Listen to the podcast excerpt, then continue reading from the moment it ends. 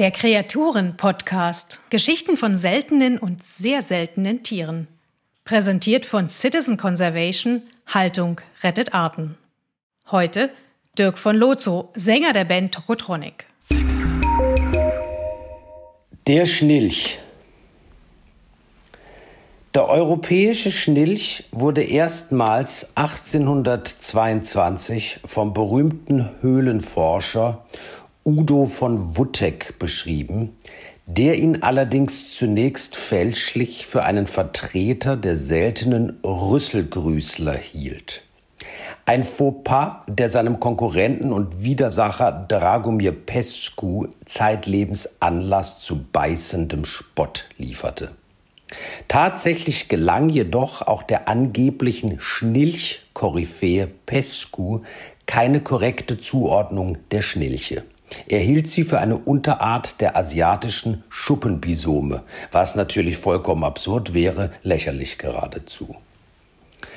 Bis zum heutigen Tag sorgen Schnilche für Uneinigkeit bezüglich ihrer zoologischen Klassifizierung. Die einen sagen so, die anderen so.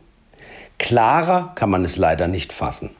Verstärkt wird das Problem sowohl durch die Seltenheit der Tiere als auch durch den beklagenswerten Verlust des weltgrößten Schnilcharchivs bei einem verheerenden Brand zu Beginn der 60er Jahre. Seit der in etwa zeitgleichen nächtlichen Schnilchinvasion eines kleinen Ardennendorfes wurden nur noch wenige Schnilchsichtungen registriert. Wobei nicht ganz klar ist, ob die Zahl der Schnilche seither signifikant zurückgegangen ist oder ob es an mangelnder Initiative und Beharrlichkeit bei sowohl Fachleuten als auch Laien liegt, sich mit dem scheuen Schnilch zu befassen. Dabei können Mensch und Schnilch voneinander profitieren. Personen, die mit Schnilchen in Kontakt gekommen sind, berichten immer wieder übereinstimmend von der großen Zufriedenheit, die von einem Schnilch ausgeht und sich auf den Beobachter überträgt. Andersherum erfreuen sich Schnilche seit jeher kundiger Zuwendung. Grundsätzlich kann dies in der Anlage schnilchfreundlicher Gärten bestehen, weitergehend aber auch in der gelegentlichen Aufführung des Schnilchtanzes bei Sonnenuntergang einer langsamen, einfach zu lernenden Abfolge von Bewegungen, die auf Schnilche eine große Anziehungskraft ausübt und Schnilchforschern zufolge deren Zufriedenheitsreservoir auffüllt.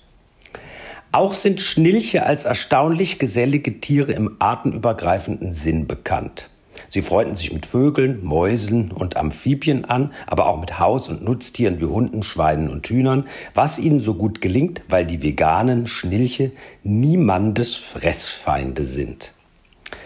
Wir von Citizen Conservation wollen in loser Abfolge wieder mehr über den zu Unrecht in Vergessenheit geratenen Schnilch informieren. Dabei sind wir allerdings weitestgehend auf unsere Freunde und Follower angewiesen, Augen und Ohren offen zu halten und uns von Begegnungen mit Schnilchen oder Sichtungen von Spuren schnilchischen Lebens zu berichten. Vielleicht hörst du irgendwo das charakteristische leise Schmatzen eines Schnilchs in der Dämmerung.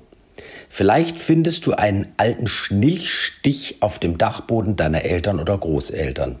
Vielleicht begegnet dir der Schnilch in der Literatur.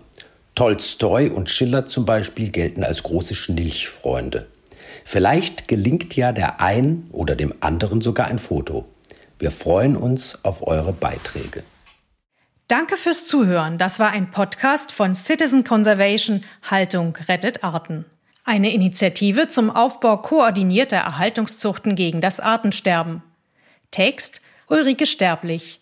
Citizen Conservation finden Sie auch auf Facebook, Instagram, Twitter und YouTube oder unter www.citizen-conservation.org. Citizen.